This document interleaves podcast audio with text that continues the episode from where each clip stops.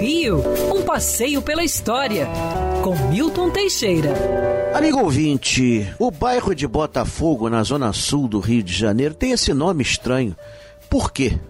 Ora, já teve outros nomes mais estranhos ainda. Os índios chamavam Botafogo de Itaoca, porque no Maitá ainda existe lá uma caverna enorme. Itaoca é casa de pedra, uma caverna.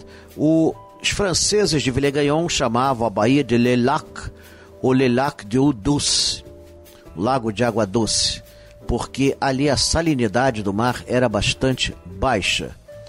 É, finalmente, em 1566, aquelas terras foram dadas ao sesmeiro Antônio Francisco Velho. Antônio Francisco Velho morava numa casa mais ou menos onde hoje está o Shopping Rio Sul.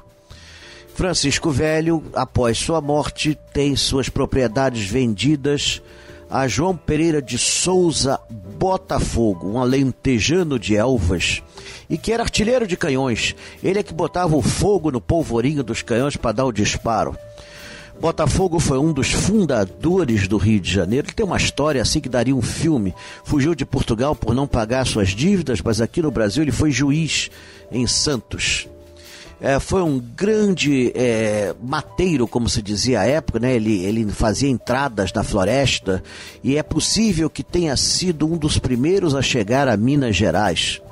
Botafogo morreu em 1506, mas o nome ficou Enseada do Botafogo, depois Enseada de Botafogo, dando origem ao bairro praiano e que depois, no século XIX, receberia até a rainha Carlota Joaquina, que morou numa casa na esquina da Marquês de Abrantes. Hoje, Botafogo é um bairro residencial classe média, muito confortável, bairro que tem tudo e quem mora em Botafogo não quer morar em outro lugar. É isso, é um pouquinho da história desse curioso e bonito bairro da Zona Sul. Quer ouvir essa coluna novamente?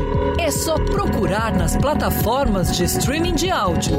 Conheça mais dos podcasts da Band News FM Rio.